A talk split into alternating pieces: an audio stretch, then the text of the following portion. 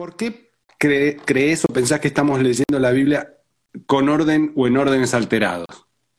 ¿Cómo llegas a esa conclusión? O sea, primero que todo eso no es algo que diga yo, sino que es algo que dice Antonio Piñero, que es uno de los principales expertos en el Nuevo Testamento en el mundo, y que es un filólogo, un historiador, y que él, él de hecho escribió un libro junto con muchas otras personas, eh, pero él de, alguna forma lidera ese proyecto, que es el libro que se llama El Nuevo Testamento, eh, traducción y comentario. Entonces él hace, escribió el Nuevo Testamento comentado en el orden en que fueron escritos los textos. Y, ahí la mayoría de los teólogos que están un poco a la vanguardia, los cientistas bíblicos, saben que Pablo fue el primero en escribir y que por lo tanto todo lo que viene después viene de alguna manera empapado de, la manera de pensar de Pablo sobre Jesús, que es su interpretación de Jesús, es su visión de Jesús y que él hace en todo caso dentro de su cosmovisión eh, judía. Entonces de ahí que hay eh, otro orden en el cual fue escrito eh, cronológicamente eh, los textos del Nuevo Testamento.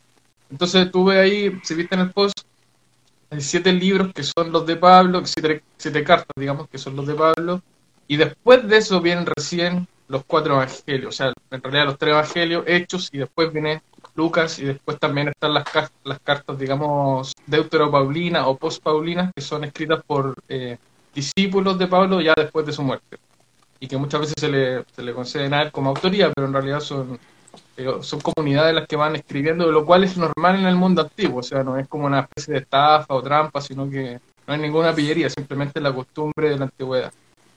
Eh, me gustó esto, la iglesia que necesitamos aún no ha sido creada, pero la pregunta es cuál es la iglesia o cómo sería la iglesia que todavía no es.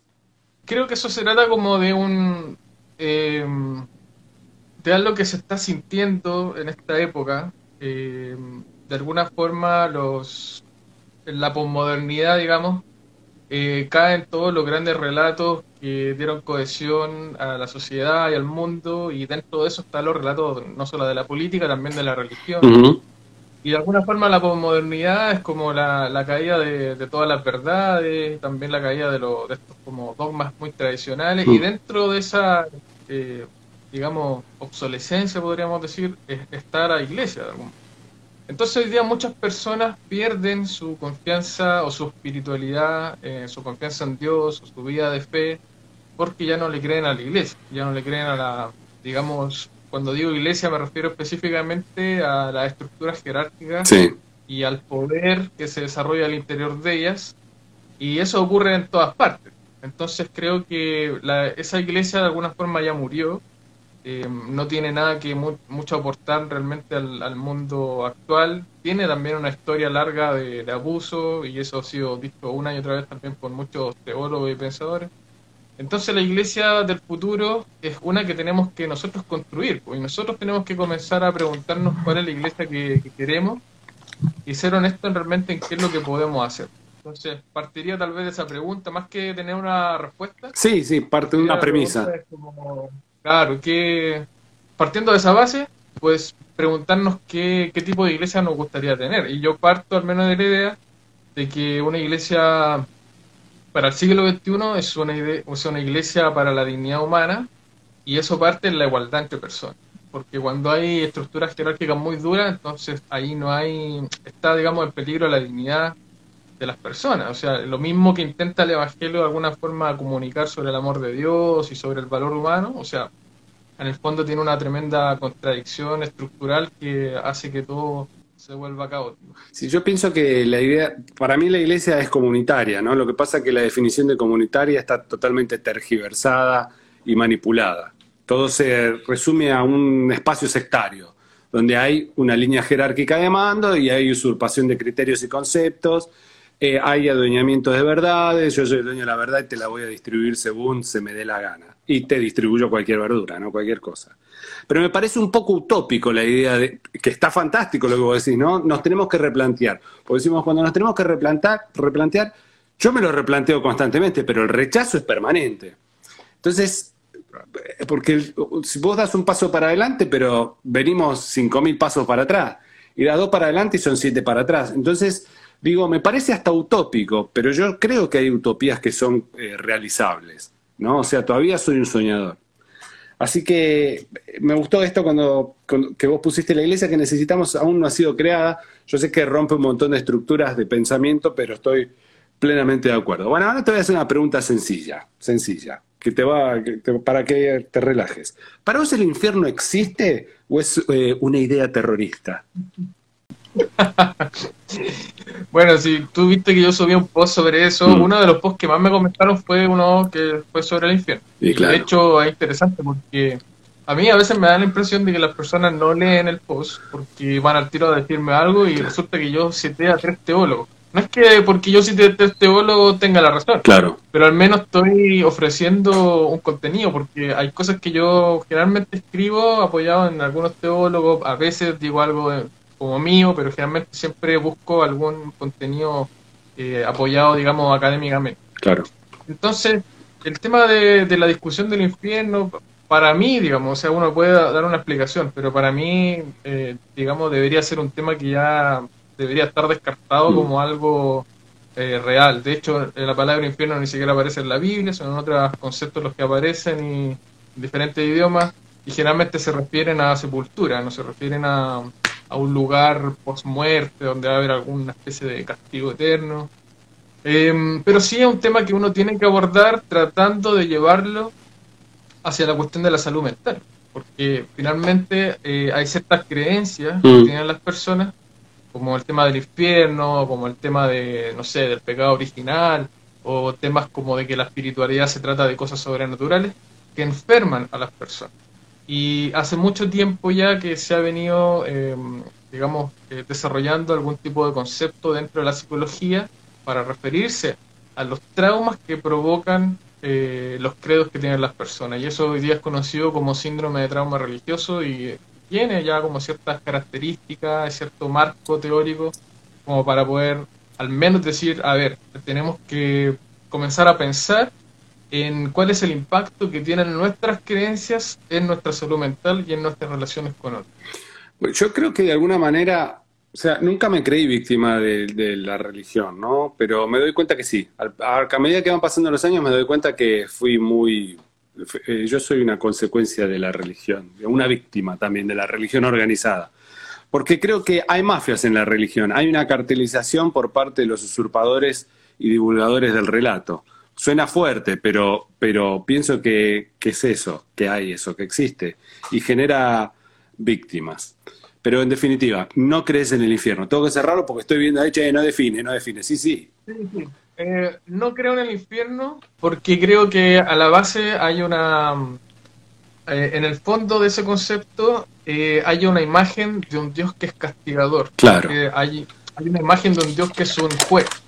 Claro, y, ahí, de ahí me referiría al, concepto... Al principio de no contradicción. No, no, un concepto que desarrolló Paul Ricker, que él llamó a, este Dios castigador, eh, a este Dios juez, o a este Dios, digamos, que nos abandona en la existencia un poco más y es distante. Bueno, lo llamó eh, como un Dios eh, de la retribución. Y el, el, dios de la retribución es un dios que actúa en base a la lógica de premio y castigo. Entonces, ese dios, en el pensamiento Paul Ricoeur, es un dios falso, porque no está el dios bondad, no está el dios amor ahí, sino que. Eh, y, eso además, esa imagen de Dios lleva a una visión de la vida jurídica penal. Entonces, todo en la vida se trata de cuestiones morales, cuestiones de reglas. Claro. Eh, y, y eso tiene un impacto profundo en la salud de las personas, porque de ahí, eh, aunque no parezca, muchas personas sufren profunda angustia por solamente el hecho de eh, pensar en la posibilidad de ser condenados eternamente después de la muerte. Entonces la pregunta es después, ¿soy salvo? ¿No seré salvo? Mm. ¿Qué es lo que dice, qué es lo que dice el calvinismo? ¿Qué es lo que mm. dice el arminianismo? ¿Qué es lo que dice esto?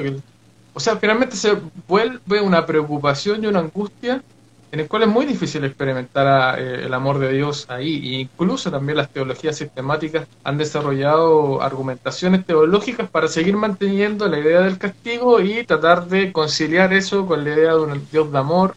Y la verdad es que eso para mí es no solamente increíble, sino que además eh, produce, digamos, eh, ciertas enfermedades a nivel como mental y emocional en las personas. Sin ninguna duda, pero lo Sí, pero sin ninguna duda, pero lo que sucedería, porque acá tenemos un, se desorganizaría el relato, tenemos un problema. Si sacamos el infierno, ¿de qué nos tenemos que salvar o de qué hay que salvarse? No hay peligro. Entonces la pregunta que sigue es, ah, porque empieza a desarmarse el relato. Si yo no tengo que de, tener miedo por el infierno, preocuparme por el infierno, ¿qué rol vino a cumplir Jesús si es que el rol que entendemos que vino a cumplir Jesús es el que vino a cumplir? ¿Qué rol vino a cumplir? ¿Hubo Jesús para vos? ¿Cómo? ¿Hubo Jesús para vos? Sí, por supuesto, el histórico. El histórico. Está bien, está bien, está bien. Claro. Eh, está Jesús histórico y después la teología que se hizo de él, digamos. Pero Jesús es una persona de la historia, ¿sí? eso ya como que no está, no se puede como hoy día mismo ya ante la evidencia que hay como si el tema está en cómo uno entiende. Claro. Menudo quilombo. que, Perdón, decir que Jesús fue en realidad un, disidente político. Claro. Y ahí se pudre todo. Pero bueno. De hecho, hay, hay, varios historiadores que apuntan a eso, no solamente Arteno Piñero, también hay otros más eh, que apuntan en, el fondo a eso, a un rol más como de una persona que fue una especie de artesano y que además fue un disidente, pero que también eh, amaba a los más necesitados. Entonces, eh, posteriormente se construyó un relato teológico sobre él. Y el problema es que pensar así las cosas como que hacen que todo parece que se empieza a caer. Claro. Y no es necesariamente eso, porque cuando uno eh, tiene que repensar las cosas sobre el infierno, sobre el cielo, son categorías teológicas que hay que volver a poner sobre la mesa porque hablar sobre eso incluye poner otras categorías teológicas como la salvación, como la gracia, y empezar a ver cómo comprendemos esas cosas de nuevo. De hecho, no hace poco subí una, una predicación, que fue la primera predicación que hice online a través de aquí de Instagram, en donde estuve hablando sobre eso específicamente, porque Em, eh, en qué consiste la salvación. Entonces, si no hay un juicio final, ¿sí? Entonces, la salvación tiene que ser pensada más en el aquí y en la ahora que en una salvación escatológica por muerte en el futuro, ¿cierto? En una especie de juicio final. Entonces, para mí, donde aparezca la imagen de un Dios juez castigador, entonces eso debe ser puesto en duda, no importa si es la salvación misma o lo que sea. Yo estoy eh, de acuerdo en eso. Igual culturalmente todavía me pega en algún punto aceptar, porque, lo, porque me lo pegaron en la cabeza, ¿eh? que Jesús me vino a salvar de mis pecados, cuando en realidad no, no, sé si el hombre cayó, si no cayó, la humanidad, viste, hay muchas cosas que no son tan simples y que si no las entendés no es un sí amén para mí, ¿no? O sea, no, no lo puedo ver de bueno, eso. Eso en particular, lo que tú mencionas como el tema de la caída, o el tema de la supuesta ruptura con Dios, eh, yo creo que esa es una de las piedras angulares de la teología dominante, eh, que esconde eh, muchos traumatismos psicológicos y emocionales en el impacto directo que tienen para las personas. Porque primero, el, el, credo que hay de fondo, o, la presunción que hay de fondo, es que todos somos intrínsecamente malignos, por lo tanto, ontológicamente culpables, es decir, que somos eh, irremediablemente culpables ante Dios básicamente por existir.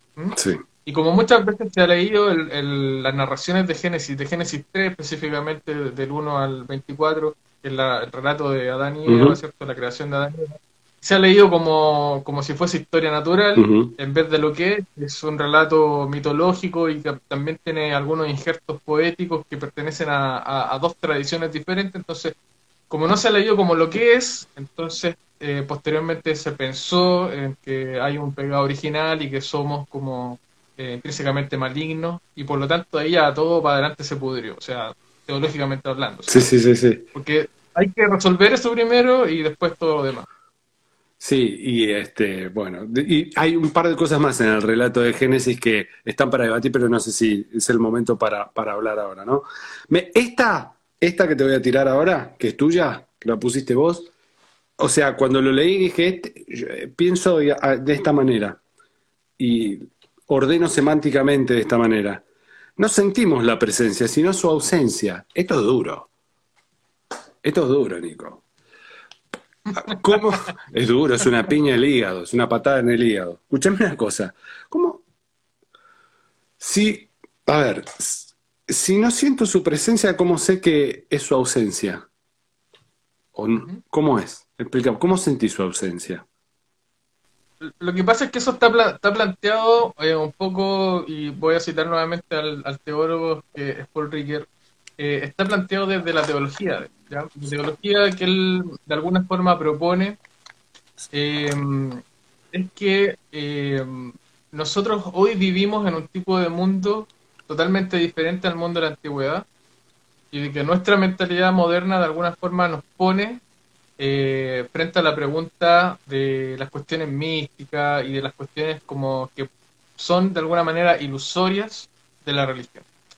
Entonces cuando, cuando nos enfrentamos al siglo XXI nos enfrentamos a otro tipo de mentalidad eh, y nosotros ya sabemos de algún modo, o podríamos aceptar, al menos aceptar, de que Dios no es alguien que interviene directamente en el mundo, ni que está necesariamente en la experiencia mística, si, bien uno lo puede creer por fe, ¿sí? Pero, pero Paul Ricoeur decía que, el ser humano en el siglo XXI, de alguna forma, se enfrenta a la situación después de eh, después del holocausto, después de las filosofías que se fueron desarrollando post-holocausto, eh, enfrentan la pregunta sobre cuál es la forma en que interviene Dios en el mundo. O sea, ahí se hace cargo de la pregunta responsablemente, no para responder como con, teología, digamos, barata, consoladora, que quieren decir, mm. no, hay alguna, alguna explicación. No, no. Estamos aquí, en esta realidad, que es nuestra realidad humana, y no podemos eh, sentir a Dios sino a través de esta gran ausencia de su presencia. En hechos tan eh, trágicos como este que menciono. O podríamos referirnos a la guerra que actualmente hay en el mundo, entre Rusia y Ucrania. Eh, ¿qué pasa con la intervención de Dios? ¿Mm? Entonces, hay que ver que en el mundo antiguo, en la mentalidad antigua, Dios siempre intervenía en la realidad, no solamente en la, cultura de los hebreos, sino que también en la de los greco romanos, también en la cultura de los egipcios. Ellos viven en un mundo teológico en donde Dios siempre está interviniendo. ¿Cómo interviene? Bueno, toda acción que no sea humana es Dios actual. En la realidad material o en las circunstancias.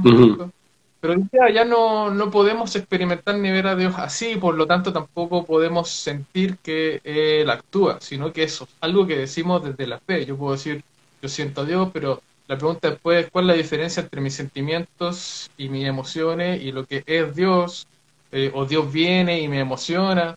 Bueno, yo creo que esa es una teología un poco más adulta en el sentido de que asume ciertas cosas, asume que ciertas cosas ya no son de la misma forma que antes eh, y que hoy día la forma de experimentar a Dios parte desde una herida ontológica profundamente estructurada en nuestro ser y sentimos de alguna forma el, esa, esa daga del deseo de Dios.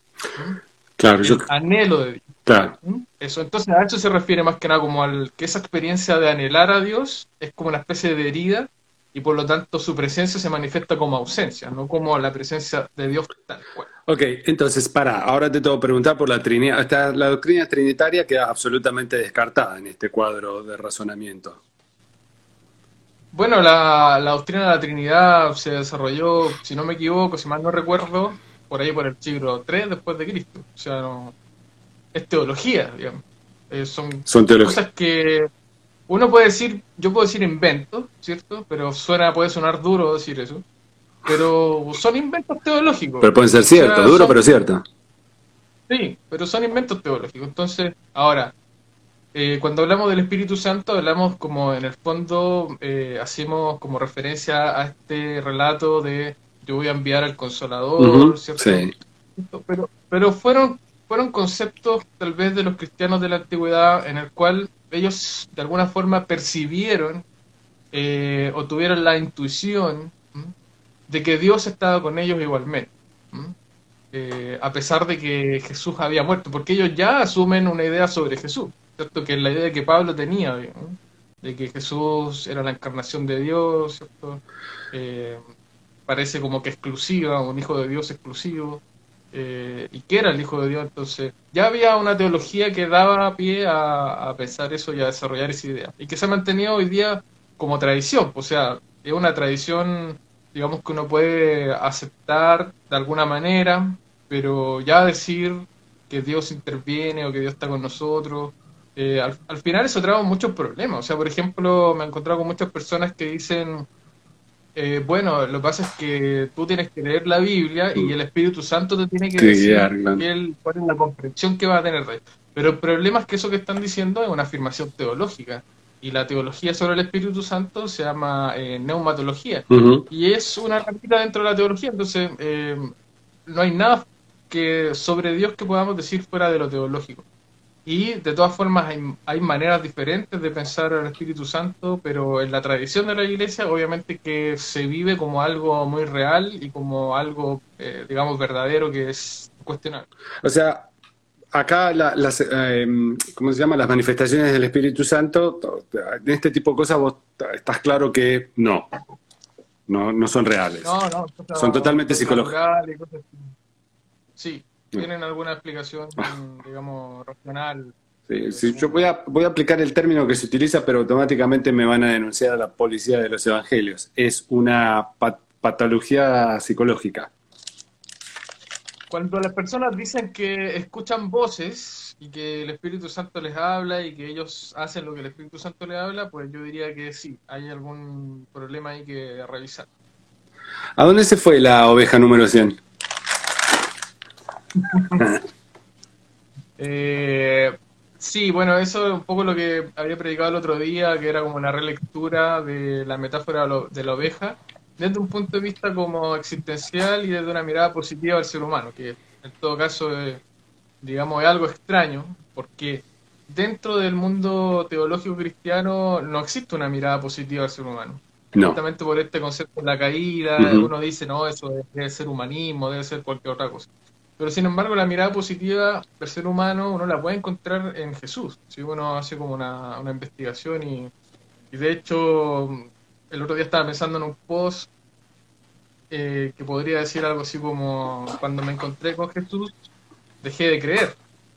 Porque cuando uno se encuentra con Jesús de otras formas y cuando uno se preocupa como de investigar y de estudiar y de pensar su fe de otra forma, entonces deja de creer muchas cosas dentro de eso, todas estas como manifestaciones y estas cosas como sobrenaturales, finalmente uno puede entender de que la espiritualidad es una búsqueda humana y que estamos todos en eso y que no hay ningún problema con eso, excepto para el marco de referencia de la religión que, digamos, considera cualquier idea externa a ella como una herejía. Cuando vos mencionás esto, yo me pongo a pensar la cantidad de mensajes que recibo habitualmente que dice, vos hablás como hablás por mí, porque no tuviste un encuentro con Jesús, ¿no? Entonces veo quiénes son las personas que dicen que no tuve un encuentro con Jesús, y ves lo que hablan y lo que dicen, y me, cuesta mucho pensar eh, que hayan experimentado algo real también. O sea, hay algo de bronca porque es una respuesta natural, en mi pensamiento, natural a la agresión, ¿no? Pero bueno, Digo, yo creo que experimentar la verdad es otra cosa. En eso estoy de acuerdo con vos.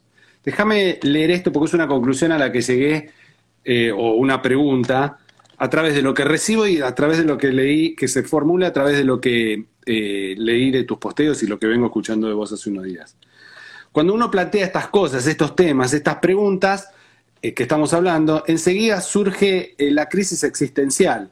Y como consecuencia, perdón, como mm, Sí, consecuencia, la siguiente pregunta es, si esto no es como venimos pensando o creyendo, ¿de qué nos agarramos? Que es una pregunta que me hacen muy frecuentemente. ¿De qué nos agarramos? ¿A qué me aferro? Es como si el hombre, frente a la posibilidad de entender que está creyendo algo que no es, por temor a la soledad o falta de certezas, prefiere seguir repitiendo relatos porque lo hacen sentirse menos inseguro, con una esperanza inentendible, pero como que le quita el temor total a lo incierto. Y creo que ahí es donde se crea o se forma el terreno ideal para el abuso del otro. La falta de fe en uno mismo, la falta de convicción en uno mismo, hace que el otro pase por encima nuestro, es una condición inherente e innata al ser humano. Digo, una pregunta muy frecuente es, bueno, interesante lo que planteás, está buenísimo, ¿de qué me agarro? Es como que, no, pero yo necesito a alguien que me, viste, la superstición, necesito que la idea de que me van a arreglar todos los quilombos y todo lo que no pude hacer por mí mismo, que alguien lo va a hacer por mí. ¿viste? Sin evaluar contextos, ninguno, porque como yo soy un ganador, él me va a dar la victoria. Digo, puedo ser un asesino y puedo creer en Dios de la manera convencional y decir, me va a dar la victoria, voy a matar a toda la gente que quiere y encima no voy a ir preso. ¿No? O sea, es, es muy loca la forma. Pero digo, ¿qué, podemos responderle a este tipo de personas o a este tipo de planteos? Para no estereotiparlo, ¿no? Cuando te dicen, ¿de qué me agarro? ¿De qué hay que agarrarse? ¿De qué te agarras? Bueno, es una, es una pregunta difícil. No, no quisiera como decir algo así como apresurado, pero te puedo responder lo que yo pienso y vivo para mí. Sí, dale. Y es que em, eh, recuerdo un, educador acá en Chile que una vez conversando con él y también en algunos textos que, habían escrito algunas cosas sobre él, él decía, eh, si, si Dios es amor y nosotros somos hechos a imagen de Él, entonces nosotros somos amor también. Y si a Dios lo hemos inventado y hemos inventado un Dios de amor, entonces nosotros también somos amor. Para mí el único dogma, por así decirlo, que considero, por así decirlo, irrefutable en términos como no que no se puede cuestionar, sino que se puede entender de diferentes formas, es que Dios me ama. Es la única convicción pura que albergo dentro de mí y la única convicción de la que me afirmo. Eh, acepto que esa narrativa de alguna forma triunfó en la historia. Que dentro de las narrativas de las religiones eh, la idea de un Dios que me ama y que no es un juez, que no es un castigador, eh, que no es alguien que me arrojó en la existencia y, eh, para buscar la felicidad, pero en un mundo lleno de trampas, sino que es un Dios que realmente me ama a pesar de las cosas que veo y, y en consideración de que ese Dios de amor está de alguna forma sellado en mi propia naturaleza humana. Entonces, creo que para mí eso es algo creíble. Eh, no funciona solo por sí mismo porque hay muchas más cosas que decir, pero creo que tengo que confiar y confío en ese Dios de amor que está en algún esquema de realidad totalmente diferente al mío y que yo no puedo comprender. Mm. Eh, y por lo tanto creo que su amor en ese sentido eh, va más allá de mi capacidad de razonamiento y mi capacidad de, de experimentar cualquier cosa. Y, y cuando llegan momentos de adversidad o momentos difíciles de la vida para mí o para otras personas, creo que todavía es posible confiar en el amor de Dios, a pesar de que uno al mirar la realidad se puede decepcionar. Pero creo que todavía es posible, a pesar de eso, confiar en un Dios de amor. Y creo que eso es lo fundamental de, del espíritu del cristianismo y de lo que podemos ver en Jesús. Eh, todo lo demás es discutible, todo lo demás es conversable pero en, el Dios cristiano que veo en Jesucristo, entonces encuentro la manifestación de un Dios que me ama por sobre todo. Y, ahí me gustaría también citar un poco a lo que decía Paul Riquet sobre el tema del, cielo y del infierno, sobre el tema de la gracia, porque él pensó en esto de, bueno, ¿qué hay entonces después de morir? ¿Cómo, cómo mm. voy a entender a Dios desde esta confianza? Bueno, él dijo, no le exijo a Dios un cielo. No obligo a Dios que me tenga un cielo. Yo confío en Él y, en, y confío en que Él sabrá qué es lo mejor para mí, sea lo que sea. Entonces creo que esa confianza es la confianza final. En, en este, en este esquema de razonamiento, debo preguntarte un clásico del evangelismo, es qué lugar ocupa la oración o la meditación o el hablar con la fuente en tu vida? ¿O qué, visión tenés de eso? Interpretación. Mira, la verdad, para mí la, forma de relacionarme con Dios es como a través de la reflexión, mm. a través de meditar en ciertas cosas eh, y a través también de, la lectura. La oración, yo creo que para mí al menos no tanto. Pero creo que para muchos cristianos sí, y está bien. Pues, Creo que para mí, al menos, no tanto, al menos no por este tiempo, por esta temporada de mi vida, eh, porque creo que muchas veces la oración se usa para pedir cosas, eh, muchas veces se usa como para adorar, entre comillas, a Dios, decirle cosas a Dios, como si necesitara que le dijeran cosas. Eh, Yo no soy mucho de eso, la verdad. Sí, sí, sí, de una perspectiva muy humana, ¿no? Lo voy a agradar porque creo que es lo que a los hombres les gusta. Le voy a cantar, le voy a decir que lo, le voy a dar la plata, le voy a dar lo que sea, porque eso es una versión muy humana de Dios, es el Dios que nosotros nos creamos. Sí, en eso estoy de acuerdo. Pero. Eh, yo prefiero la, algo como una actividad más contemplativa, como de, de tratar de descubrir en la vida, a pesar de la adversidad y las cosas que pasen, tratar de descubrir a Jesús en el otro y tratar de ver el amor de Dios a pesar de las situaciones de la vida. Y creo que esa es una forma de relacionarse con Dios también. Porque viste que en muchas iglesias eh, como que dicen, no, casi como que la oración fuera la única forma de relacionarse con Dios y fuera como una especie de ritual obligado, o sea, bueno, sí, sí, yo no lo veo tan así. No, no, no, yo tampoco. así tampoco. No, yo tampoco, ni tampoco todos los ritos que tienen, o sea, eh, eran, para mí eran agobiantes. Eh, intelectualmente, mentalmente, a mí me agobiaba. O sea, era algo que yo rechazaba de, lleno. Iba después de la, de la supuesta alabanza, iba después de la tirada manga. Siempre era tratar de zafar de eso porque la música me agotaba, las canciones, todo me agotaba. Quería escuchar a ver qué era lo que tenían para decir. Y aún hoy me sigue pasando. O sea, no voy, pero lo sigo viendo y de algún punto, desde algún, desde un punto de vista, de algún punto de vista me parece que eh, Veo que esas son expresiones inmaduras de la fe. Que nadie se sienta ofendido. Yo sé que se van a ofender. Cuando digo hola se ofenden igual, así que da lo mismo, pero digo, pienso que es, eh, la religión es un sistema primitivo o expresión hacia lo desconocido. Eso es lo que pienso. Entonces, todo lo que acarree, ya sea cantar, levantar las manos, una oración de deseo que no tiene que ver con el bien del prójimo, me parece que son formas primitivas de, expresión hacia Dios. Eh, llevamos casi una hora, pero tengo, llené hojas para hablar con vos, me parece que vamos a hacer, porque editarlo después de una hora es una locura, pero así que quiero cumplir la hora, Nico, y después, eh, ¿cómo se llama?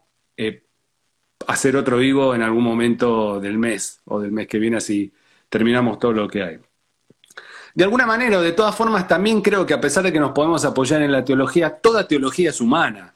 O sea que tampoco nos garantiza el éxito al, conocimiento de la verdad.